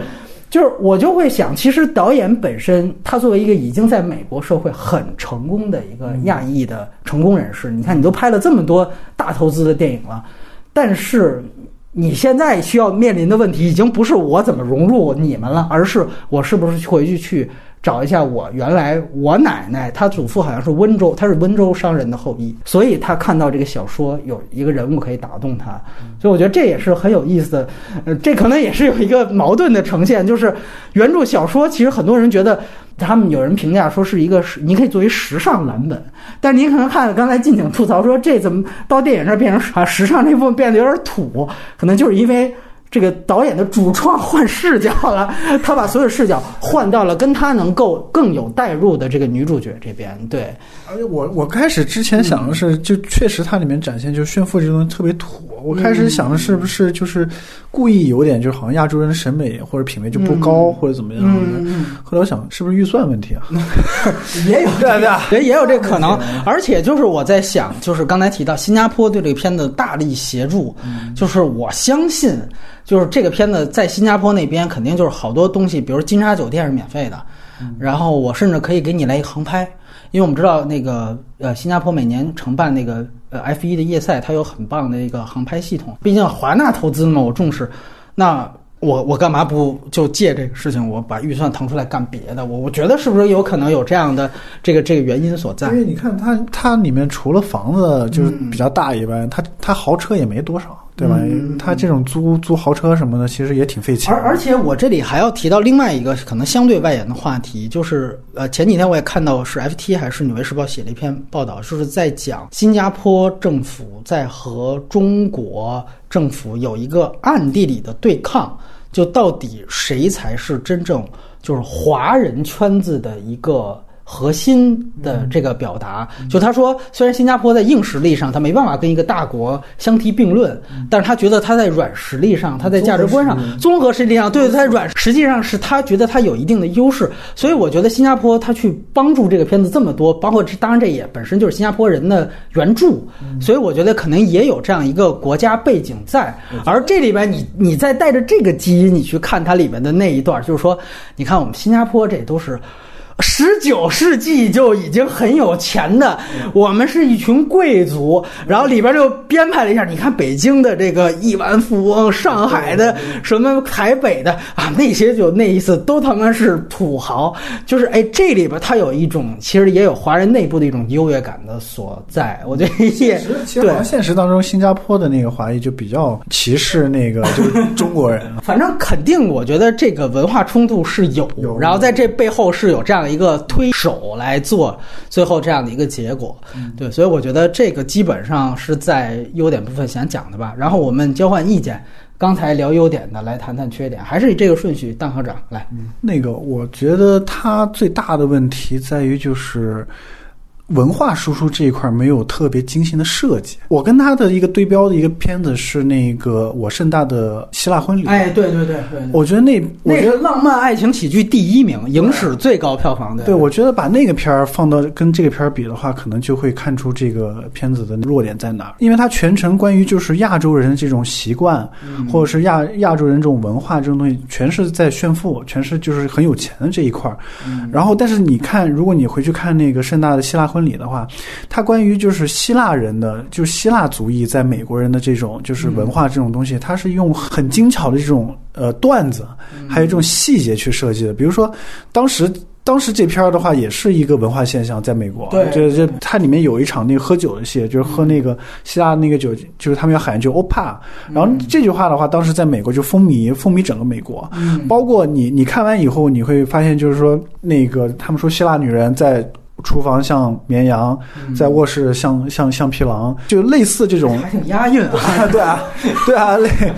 类似这种设计这种台词，而且还还有一点是，就是说，呃，他其实也是一个拜见岳父大人的这样一个故事，哎对吧？然后男主也是个土生土长的美国人，嗯然后他要进入那个就是女就是女主角的这个家家庭，他必须得接受那个希腊的这种文化。嗯但他好一点在什么呢？他在于就是他有女主角和男主角他们之间有一段这种就是他们怎么相识相知和认知的这样一个过程。男女主角之间是有戏的，嗯，就是这个时候，就是说男主人公就是他遇到的这些就是希腊文化这种东西，是通过女主人公去去告诉他，然后去去体现出来的。但在这儿。但是在那个《摘金奇缘》就没有这样的设计，就男女主人公从一开始就是一个就是要去见要去见公婆的这样一个状态，嗯然后他们之间的这个感情，就像那个季景刚刚说，他们之间的感情这个基础是没有的，就是在剧本当中这一块是空缺的是。硬设定，对，哎它是一个强设定。它在整个过程当中呢，就是因为这条线太单一，嗯。然后导致于就是他看什么东西都是奇观，嗯。他看任何东西，比如说那个风景、小吃，你说那个新加坡那那个什么街小吃，对我们看过这种舌尖的这种中国人来说，那根本就不算什么呀，对吧？但他一一定要把它拍成奇观这种东西，然后这种东西对于我们中国观众来说是接受起来其实就是没有任何就没有任何感觉，嗯。然后包括我们东方人，包括我们就是华裔的，就是比如说你是几代移民，然后移到移到那个就是对，移到新加坡，移到美国，包括他刚才莫米刚刚说的，我我们是从十九世纪然后就移民过来，就是一个简单的好像一个段子，然后一一样就把它说完了，就是说就是我们只是贵族，但但是。其实贵族这个事情有很多东西可以说，他我祖上是个什么什么什么什么什么人，但是他没有细节，真的一点细节都没有大清的遗老遗少啊！对对，你像厄那阿氏啊，对啊，他这个片子就是作为一个类型片来说，这就导致了他的片子在喜剧和浪漫部分没有特别，就整个除了最后两场戏，他整个前面前大半部分都没有特别精巧的设计和台词。其实最喜剧部分是在那个呃，就是那个肯镇吧，就叫叫肯镇还是那个对对肯镇肯正呃，这就他他们家那那个时候，宿醉那块儿，哎，对，那个这位正戏演员，他其实有几个段子还挺好笑的。他他他说他女儿不是在吃炸鸡吗？啊，对对对，哦，对，对他编排美国人，对对对对啊对啊，就是说你要是不吃炸鸡的话，你就会像这位姐姐这么瘦。但大家都知道，美国穷人都是吃炸鸡才会那么胖。那场戏上最大的笑点其实是，就你难道不知道有很多美国孩子在挨饿吗？对对对对对 是是是，他的那个好友就是女女版《十一罗汉》里面演那个小偷，那那他他身上的有一些喜剧元素在，然后之后的一些就是没有特别就是能让人捧腹啊或者怎么样，他喜剧部分其实是很弱的，就是因为他的文化输出，他的没有没有没有设计感。对他类似所有的有效梗，我也觉得都是美国人的自黑。就开场，你记得也有一个那男主角暧昧的向他提出来，你要不要到东方去见见我和家人？他说：“哎，是去那东边吃小笼包。”然后然后就说：“哎，稍微再远一点，哦，那就是皇后区。”对，这个时候他就是美国，就是美国人就这样，就是他们眼里，我操，还有美国以外的国 国家吗？就是有点那个感觉。这个是很就是接地气，也很自黑的一个一个对。但是，但是你你换在那个希腊婚礼的话，他这个就是反过来的，他很多东西其实是希腊人的希腊美国人的一种自嘲。对，因为他可能就担心，我要是用一个华人梗，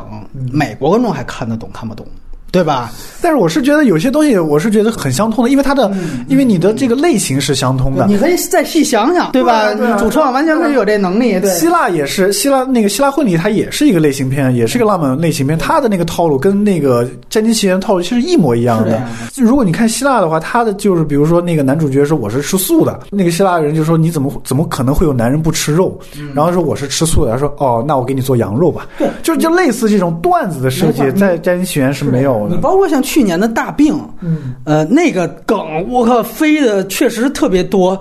当然这个也是一个优势，就是大病那个编剧本身也是主演，他自己就是一个脱口秀段子，他天天就讲这个关于文化差异的，就是那他写的，我我就把所有原来的梗全都用在这里边就行了。这朱浩伟他是一个拍歌舞片儿的，他这个在他在文本上可能就没那么强，对，哎，所以我是觉得，就是因为之前关于就是好莱坞关于这个亚洲人的这种黑梗太多，可能在想规避这一块儿也。有可能。对然后然后尤其就是咱们这个华人又比较敏感，对对，不像人家印度人怎么黑都 都没事儿，哇，咱们这儿对吧？随便一耐克广告，我操就不行了，对吧？而且他他他片名打的是 Crazy Rich Asians，他不是 Crazy Rich Chinese。对对对，所以它包含了整个亚裔都在里面。它可能是比如说韩裔的、日裔的，你知道韩裔跟日裔都是抱团，都是特别敏感的那那个族群。没错所以他在这个段子设计上可能会有考虑到这一部分。对，但就是太保守，对吧？对对，太保守。哎，但是保守这个事儿呢，又就它会影响到，就是刚才我觉得仅仅他刚才之前所说的那所有的缺点，嗯我觉得可能根本原因就是因为他在这一块儿的话，是设计感会比较弱，嗯就是男女主角也也好，或者怎么样也好，就是没有这一块儿，所以我是觉得这个是他的一个最大的一个问题。对对，嗯。来，那近景还有没有优点来补充一下？有优点，嗯呃，其实最大的优点其实都说了嘛，就类型片。其实我之前就想到说这个片子跟《假结婚》特别像，啊，对，然后后来听你说才知道原来是一个编剧。对。贾医生跟他的这个整个的，因为他是去阿拉斯加嘛，嗯。就桑德拉布洛克，对，然后只是说他是假结婚，这个是真要结婚，嗯。只是他就多了一层反转。但其实，嗯，比如说到阿拉斯加风光的设计，包括前女友的出现，这种坏梗什么的，其实非常非常相似，就说明它确实是一个挺普世性的故事。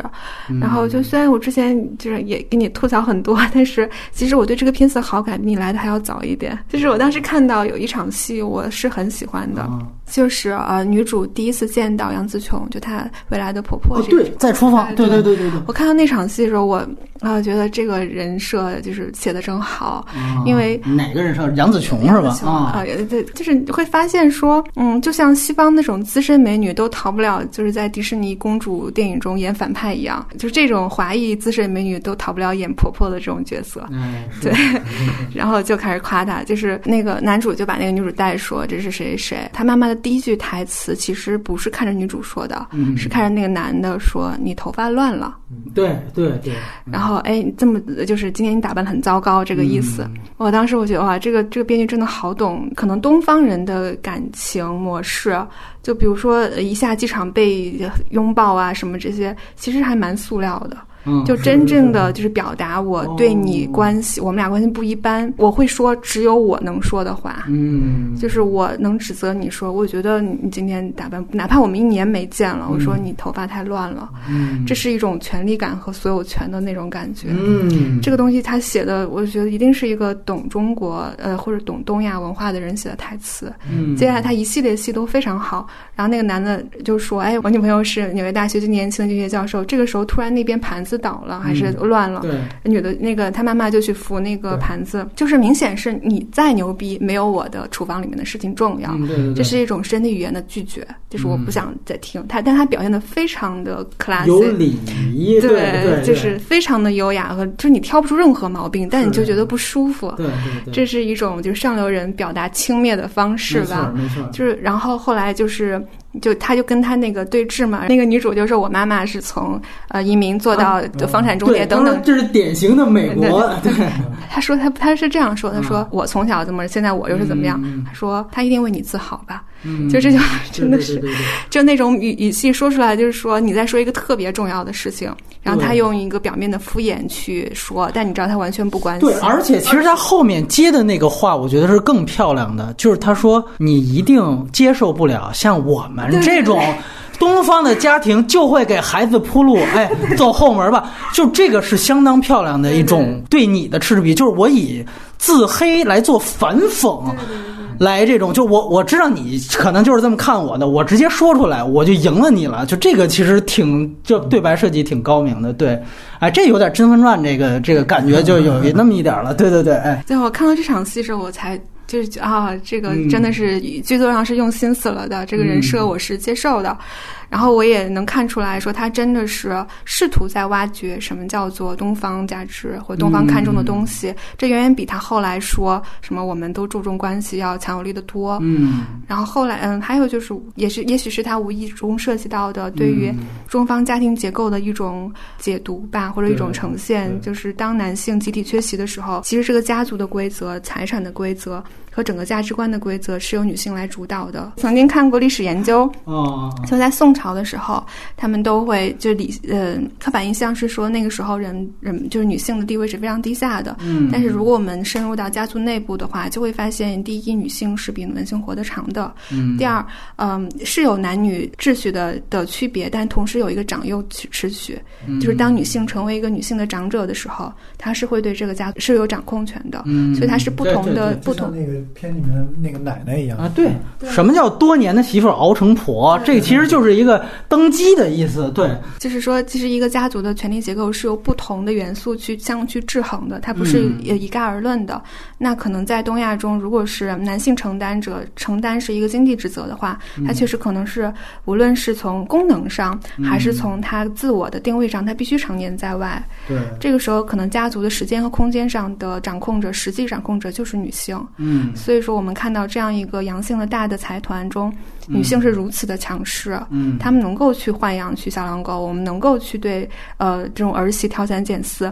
而出真正出现的那种男性的继承者的形象都太孱弱了，他的那种强大其实是虚张声势，是在镜头前我给你做个 pose，但他没有表现出真正精神上的强大。我不知道是导演真的有意涉及到了这点，还是说他是无意中呈现出来的这一点。嗯但是我觉得能够想到这一点，也不是一个西方编剧能够做到的。嗯，你觉得和呃血观音能不能对比着去看？呃，如果我能仅以我对谢观音的印象来说，可能是正因为他的无意识吧，所以他的呈现是不狗血的。哦，你对觉得血观音就有点过了？对对对啊就是日常的逻辑会更强吧。然后你如果你再往就是延伸一点，我觉得也未必是这个呃导演的意思啦。就是你会发现在就这样一个东方的家庭中，其实男性就是从一个妈到另外一个妈。嗯母系社会这是一种。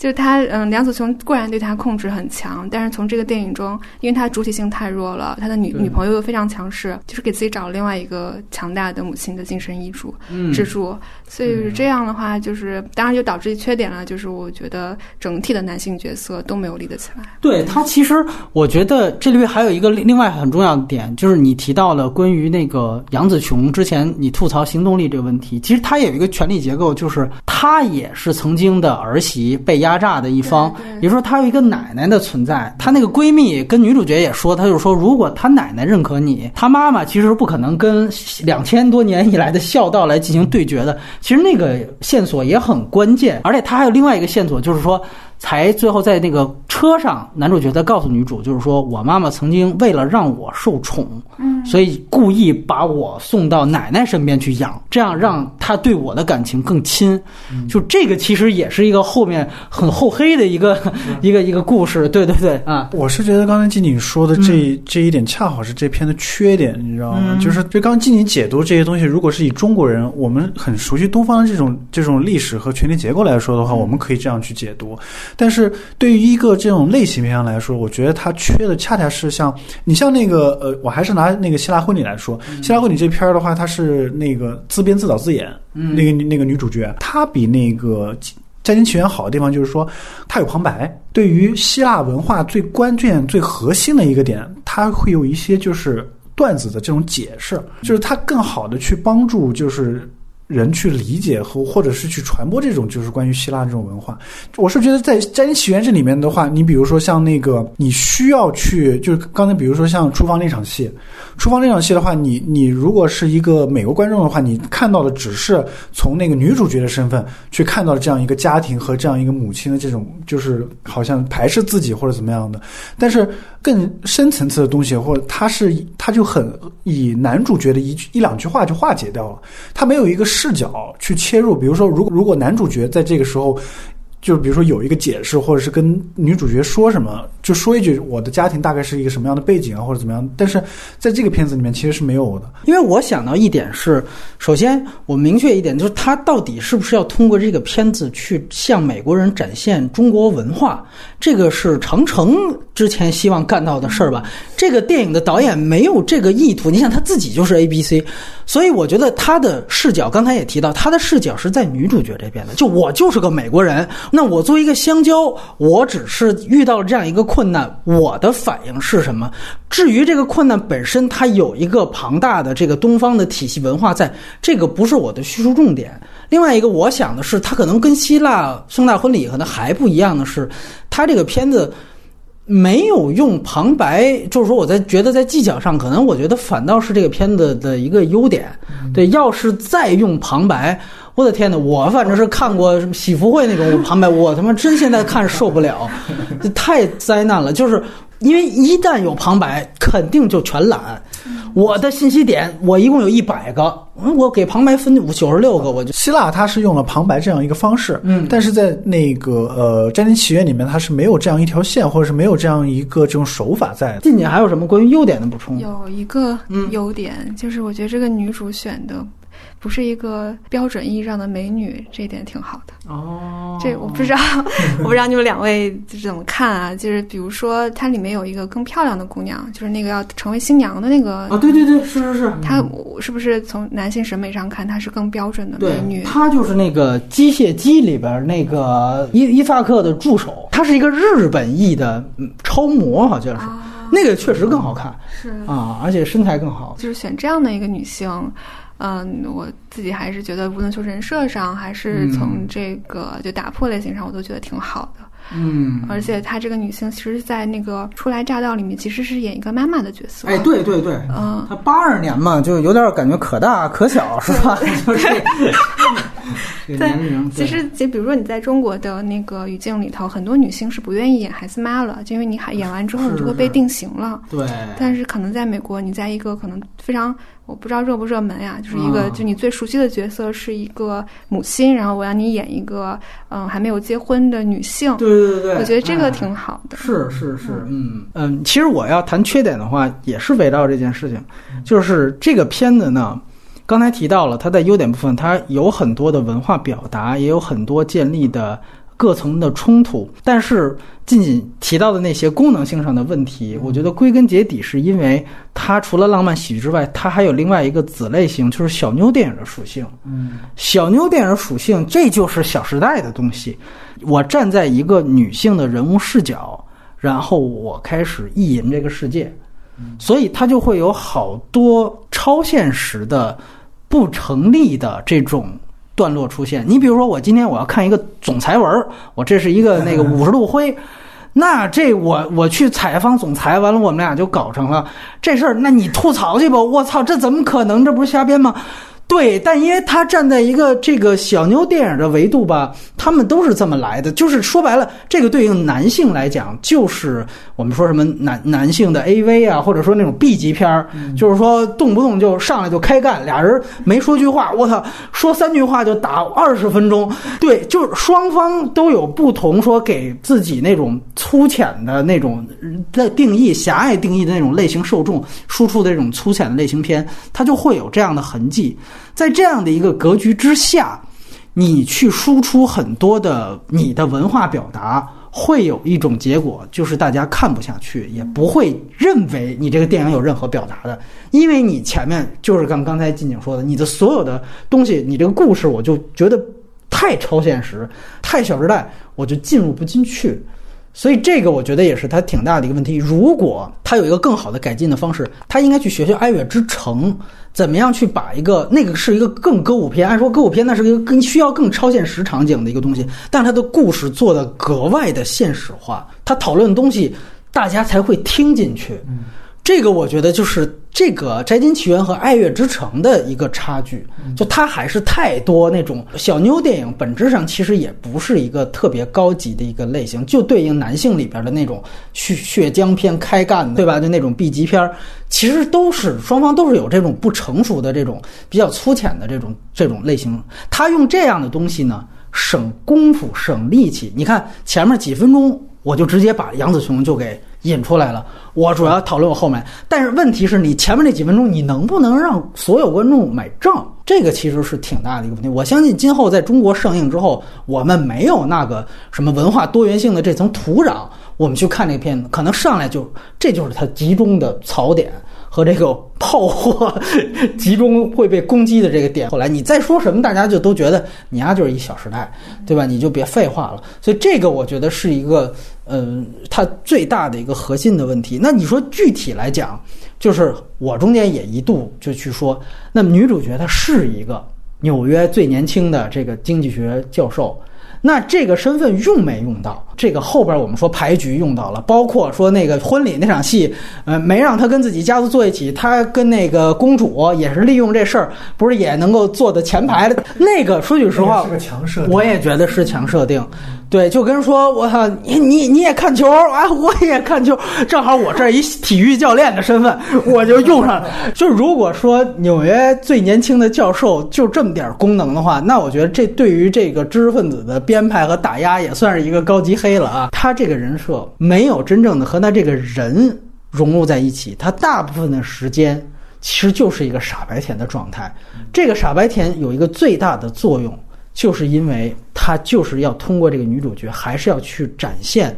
南方家族，尤其是整个东方的这个奇观里边，从暴发户到贵族的这样的一些层层的奇观和财富的不同的展现。这个就是最典型的，我刚才提到的那个细节，就是前面他去暴发户的家里边，土豪家里边，他有一点点鄙夷，然后有一点礼节表现。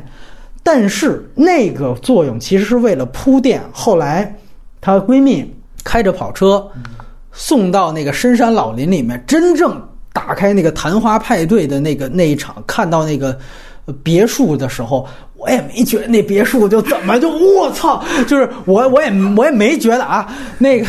但是你就看那场戏，女主角立刻就要让她演出一种，哎呦这个太牛逼了，哎呦那面光一打，那眼睛放光，我操，就她她直接跟她男男朋友说，你们这个地方很漂亮，对对，太漂亮。说白了，这个时候她女主角就是完全被功能化了，功能就是要体现出我要告诉你，你看新加坡的 New Money 跟 Old Money 的差别就在这儿，这差别体现在了女主的身上。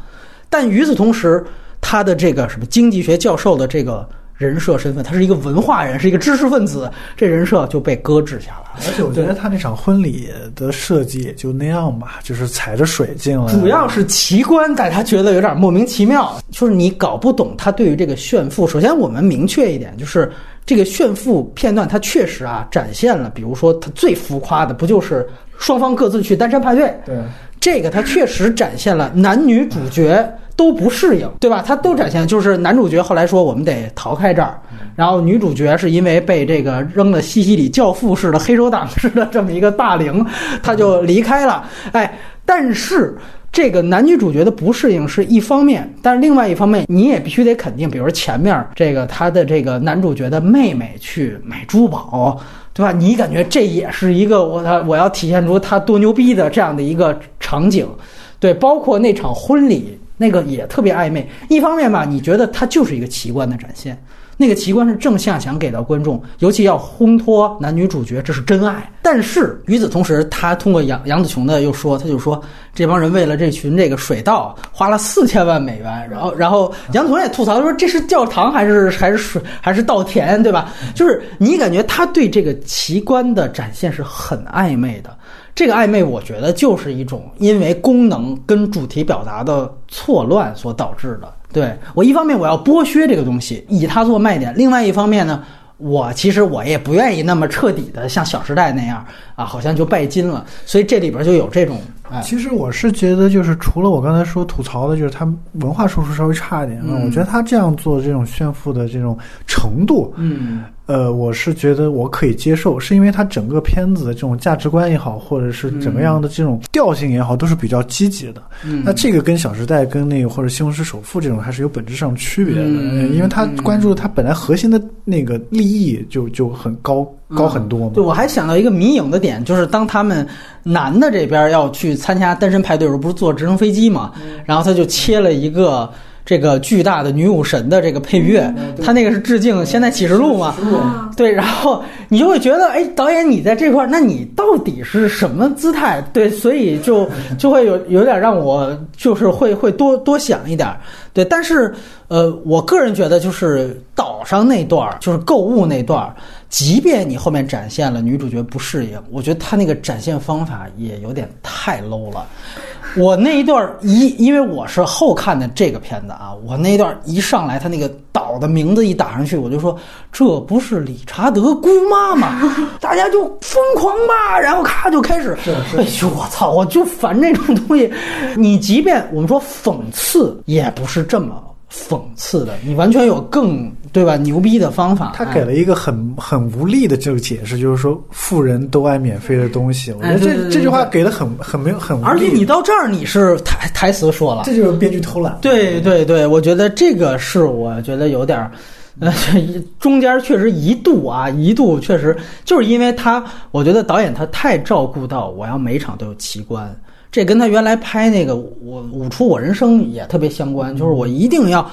到五分钟我就一定要跳一段舞，就甭管剧情够没够，没够我也得跳。其实说白了，对自己特别缺乏安全感的表达，就是我一定就是把类型给足，这种有的时候会影响到文本。觉得，嗯，他表现奇观的问题在于奇观没有指向，嗯就是尤其是婚礼那场戏的时候，其实我之前对他的期待是我能不能从这个婚礼上看出本土性的一些东西，比如说能不能对新加坡多了解一点，就为什么，啊尤其是富人，就是他为什么的，包括那个水稻，我真的是不知道为什么他要放水稻。其实前面他有类似的剧情设置是有指向的，就那个老虎。然后这个我觉得桥段还蛮有趣的，因为它整个镜头语言有点惊悚，哎，一看有一个老虎，但是它给你一个相对合理的解释，是这样而且是本土性的解释。是这样可是这个婚礼的时候，我是完全没看懂他到底想干嘛，完全不知道新加坡是个什么样的国家。这个是我很苦恼的，就是我想象中富人的 想象中富人的婚礼，应该不是这样，对吧？应该至少能，就如果他们真的说他们是 old money 的话，至少有一点点就是指向吧，到底什么是 old money？但从这儿看真的是看不出来。对我我认同这个，而且我得再说一个，就是他们后来不是转完了这个婚礼之后，马上有一个大 party 吗？那个 party 就是金沙酒店前面的那个花园儿。就是你感觉，就是这个片子的那个金沙酒店的植入啊，就是强行到已经就是这帮富人开什么都在这酒店进行，就这个确实是影响文本，因为毕竟你提到这个 old money，这是一个很重要的一个文化符号。那你想，比如说中国，我们要讲，当然你要老都澳门普京、新普京是吧？就是最美荷官，那你这能体现出什么文化的？他《小时代一》弄了一玻璃房，对啊对，虽然拍的也挺差的，但是你感觉他要一个奇观，就是我跟你们都没见过，说他的话是 CBD。一棵草都不能动，但是这个家族在这儿建了一个玻璃房子，哎，他用这个来去呈现出他们家族有多有这个钱。这个其实就是对对对季锦说的，他有目的性。嗯那那那《摘金奇缘》这个是炫富，可能是目的性差。嗯，我就总结一下，在这点上，朱浩伟还是要向郭敬明学习的。而且，另外还有一点，我也得说，就是关于女主角最后为什么能赢。之前有一场很重要的戏，是他跟他妈妈在床上对话，那场戏带来几个问题。一个呢，就是这个片子有一个最大的致敬，就是向喜福会的致敬。不仅仅是这个卢燕直接就是啊请他过来，这是一个传承，而且你注意到卢燕这个身份变成了一个奶奶，她其实你可以把它脑补成为这个片子里面她妈妈遭受到的那个事情，就是喜福会的正片所讲述的其中一个人的故事像是。个续集，或者对对，这个其实某种程度上，它就是把喜福会当成了他的一个前传来看，因为我相信当，比如华纳发通告说我们全亚裔的这样的一个阵容的时候，大家。报道就会说哦，上一部就是可能是喜喜福会这样的，那他可能就会直接的去做这样的联系。但是我觉得致敬归致敬，这里边其实也有一个挺大问题，就是他跟他妈妈这个整个苦难史的交代，一来是太直白，这就是纯靠嘴说；二来就确实是非常简单。这个没有一个说信息量上给我们一个哇，原来还有这么大的一个苦衷，或者说能够和东方当时发生的很多具体的历史事件，不一定非得是战乱啊，不一定非得说跟扔孩子那种狗血，能够是不是稍微的结合一下？完全没有，它是一个很潦草的这么一个随便一说。这个我觉得是一个遗憾，他可能的解释就是我这是致敬喜福会，你看喜福会苦难那个具体我就都，你还是那句话，你是一个给大众看的片子，是一个挺大问题。而另外一个，我也想跟两位去聊，尤其近几年，就是它里边也提到的，就是这个他参加的这些就是就暴发户土豪的这一家的这个这个吃饭的时候，你感觉其实有相当多对于女主角隐私和这种应该说性骚扰层面的一种互动吧，就是比如说我就直接拿手机就拍你，完了我就怎么着就给你弄说一些笑话，对对对，就是说你屁股大好生养，哎，对对对对对，就类似这种。然后你注意到到最后，就是他跟他妈妈和解这场戏，他给给了一下那个闺蜜的呃哥哥还是弟弟那个男的一个镜头，很像我们另外一位嘉宾就是杨磊。我操，我说这全亚裔给我感觉太充分了，都是我周围的人演的，那个角色在那儿也在那儿拍。然后他的一句话就是：“哎，我会把这些东西作为证据发回给你的男朋友，让他理解你的这个。”我当时就说：“我操，这难道不是一个这俩人人家躺床上母女间对话？你还在这拍什么拍？就是他最后，如果你我们也把它这个是带文化符号的话。”这个你感觉这是他觉得这是当地的一种文化，好像有这样一个东东西。最后我把这种文化，我也作为我适应这种文化的一种结果呈现了。就是我最后也跟你开个玩笑，你都在这多久了？怎样怎样？包括到最后，你看，就是那个闺蜜说了一句，就是说，哎，我弟弟还单身呢。然后他那边马上比了一个表情，然后他会心一笑。就你感觉最后把这个东西就给玩笑化了。我也不知道这个是怎么怎么看啊，就这个这个事情，反正我会觉得这个事情是值得想一想的。可能是导演没有他真没有注意到的这个设置。我其实你说的这些我都能感受到，而是我更不爽的是，其实是那个台湾女演员的角色，就是大胸，然后就是就是还说她不戴胸罩什么的，对对对对对。然后她最后的设计就是在婚礼上嘛，她跟就是她也是家族继承人嘛，然后其中其中有个人过来就说啊，她只是家里第四顺位继承人，然后你要找一个独生子。然后那个女的立马去找欧阳万成了嘛，然后欧阳万成是一个如。如此油腻的符号，然后他们俩就搞在一起，然后就觉得这个女女的是一块肉一样，对对，她没有任何的灵魂。我觉得这种感觉应该是我看可能几十年前，比如邵氏电影之类的，没错没错，这风月片里头的女性的形象，对这个也是挺重要的一点。尤其你结合现在这个 Me Too 的这样一个大环境，而且我觉得他在美国没有成为一个槽点，恰恰是因为这是亚裔。这是台湾电影工业，你看他下面啪，前面他不是闪回的时候给一个，这是台湾，完了之后在那儿打，然后用的也是中文，他烂透了，对吧？他就感觉就是，你看我没说我们好莱坞的事儿啊，在东方这就很正常，有一点不舒服。对，对，就你提提到所有什么展 Vogue 那种，对，都有这样的这样的问题。就是它有一个实时的 bug 吧，就香港的 Vogue 还没有成立，就是康奈纳仕集团可能就是决定要在香港成立 Vogue，但是当时可能拍的时候还没有，而且这种封面拍摄不可能临时决定的，一定是很早之前就定下的。嗯，所以看到这个数。对对对，嗨，你就是小妞电影的这个瞎编的这种。哦，郭敬明上来不是也有一个关于公明那展示？你看我刚看完，记得清楚吧？定位是郭采洁那个人物是一个经济学什么什么双重博士，这逼那哥的。完了，说他就是给那本财经杂志叫《当月时经》来写稿，然后封面就是公明，就把这人再引出来，然后到了那个学校那儿。他来了一句，就让那个比较搞笑的那个人设来了一句：“哟，这是当时月经，就是他有这种 对吧？就是这种粗俗段子。对，你要那你确实你相比那在香港 Vogue 这 bug 就不算什么了。呃，而且我也再再强调一句，就是你看他的那个小妞的点设置，就是《小时代》的搭配，不就是说女主角是一个平凡的。人，嗯，在那个《小时代》里边，那个就是杨幂，就她漂亮没有郭碧婷漂亮，然后那个强势没有郭采洁强势，然后与此同时，我一定要还要搭配一个就咋咋呼呼的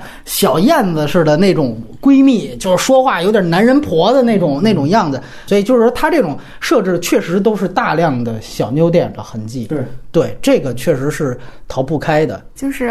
嗯，我觉得他演员的口音其实是一种尽量流畅的英文，嗯而没有刻意的中文的呃口音的英语呈现。哎，对对对，这个呃，这个你确实确实提醒了我，这只一定要提，就是之前也有人说，这虽然是全亚裔，怎么没找任何大陆的演员？说你这大陆票房都这么高了，你这是不是一种反倒的对于大陆的歧视？我觉得这个呃后边我说了，新加坡这个国家层面是另外一回事儿，但是朱浩伟他谈到了一点，他就说。我选不出来任何一个中国内地的演员能够说纯正的伦敦音，就是小妞电影的一个定义就是物化男性嘛。那他男性他所做到的标准就是外形完美，基本语言条件也是外形的一种。他在这个方面确实都给到了，对吧？你要让黄晓明演这个，我这个其实还是想吐槽一下，因为如果就是如果那你要就一直说英语好，但是里面穿插的那个中文还是好莱坞那个老一套。对中文差，确实这个对洗不掉，对对对，一开始那个 女主角她妈妈跟她说那几句中文，那那就是任何一部好莱坞电影你会听到的那种很很土鳖的那种中文。当然，我们的那个中国演员去好莱坞电影去说因为那种感觉是而而且那个我记得就是哪怕卢燕，她当然这个中文交流没任何问题，她在那个见到女主角的时候都说啊。哎，你吃了吗？什么的，就是他可能这个就是他自作聪明，就是你作为一个西方长大的人自作聪明，就觉得中国人所有人一见面一定问这句，这不是的，那个语境怎么可能问出你吃了吗这句话？我不知道这 old money 都是这么问话，对白的设计。就都挺有问题。这个问题吧，我在看美剧《初来乍到》的那几集，我觉得更明显，就是确实他们整个那个中文就是很糟糕，很糟糕。对对对，可是我是这样理解这件事情，我觉得它主流的受众就是美国人。啊，对对对，所以他们对于演员的要求就是你英语就要流畅，那其他的那你说的中文不好，他们本土观众也听不出来。嗯，就是这欧阳万成，他其实在硅谷里演了一个中国的程序员嘛，啊，嗯，他其实，在自传里提到一个事情很有意思，他其实很早移民到美国，他是没有口音的，嗯。但他去面试这个角色就被要求有口音，啊，就是就 Chinglish 那种，对对对。啊这就说明了，就是你之前要得到角色，你就必须符合别人对你的想象。刻板的想象，对对对，啊但是如果说它就这是一部正常的电影，我要求你就是要求本土美国观众对演员的要求，我就是要听得懂。嗯，这个我觉得它是进步的。但是对这我承认这是进步的一面，但是我们又讲这个片子既然它有文化的一面，你比如说有他，比如说他妈妈应该在这个角色的设定上是中文非常流畅的，这个卢燕应该是完全使用国语的，但是这个层面显然它是不达标的，我觉得也确实是问题。而且我这给你这样一个举个例子，就是原来我听过一个细节，就是说大魔王布兰切特他在早年的时候。他还演，比如说斯皮尔伯格的那个《夺宝奇兵四》，他演一个俄国的一个这样的一个反派角色，然后他当时就请了一个口语老师教他说俄式的英语和一些俄语。完了有一天他演完了之后都上映了，他在他们街区遛狗还是干嘛的时候碰到了他一个俄国来的邻居。就跟他聊，就直接跟他说说你在片子里边说的这个俄国口音和俄语基本上没有对的，他回去就把他的那个翻译给开除了。他就觉得这个事情是特别过分的一件事情，就我觉得这就是一个好的电影人对自己的要求。就那你说《夺宝奇兵》，那肯定也是拍给美国人看的，但是我觉得这个不能因为这个点就就糙。对，但然后你既然提到优点，那我也补充一个，其实很小，就是你刚才提到最后金沙酒店那个结局，我觉得它最好的一点，就我也认同很俗啊，为什么要放在那儿？他做了一个跟之前麻将戏的那个对望有一个互文。就是他也在人群当中又看了这个杨紫琼一眼，然后杨紫琼也是很恭敬的对他点了一下头，这个我觉得是很漂亮的，就是两个人的和解没有废话，然后最后是以一个很棒的镜头语言的互动去结束这个最主要的婆媳的矛盾，就全片最主要的矛盾，我觉得是比较不错的。所以它所有东西其实背景就是在一个嘈杂纷乱的海天盛宴当中，我最后啪这儿稍微静一下，然后我给到这个镜头，就是在麻将戏最后那一场，其实他母亲不是给了他一个眼神，其实从他母亲的那个角度也有一个反打去看杨紫琼嘛。那个机位，那个远景给的，我觉得也特别准确。其实第一次看的时候是那个远景击中了，就是这个，我觉得是一个非常准确的机位。他那个机位其实是有点矮的，就他其实有一个就是你好像是不是高高在上，但是我是一个什么样的地位？但是通过演员表演，我告诉你，其实这个时候我们的对峙已经产生了，才有了后面在机舱里的那一场戏。所以我觉得就是这个电影在很多的景别和摄影机运动的这个展现上是非常准确的。《小时代》在这方面是不可能没有任何一个镜头可以跟这片子相提并论 我跟《小时代》比，你待会儿看吧，等上映之后，所有人都会再提《小时代》。本期外延环节内容将在明天推出，敬请关注。你怕高温嗎？你怕高温嗎？你怕高温嗎？我卻偏偏。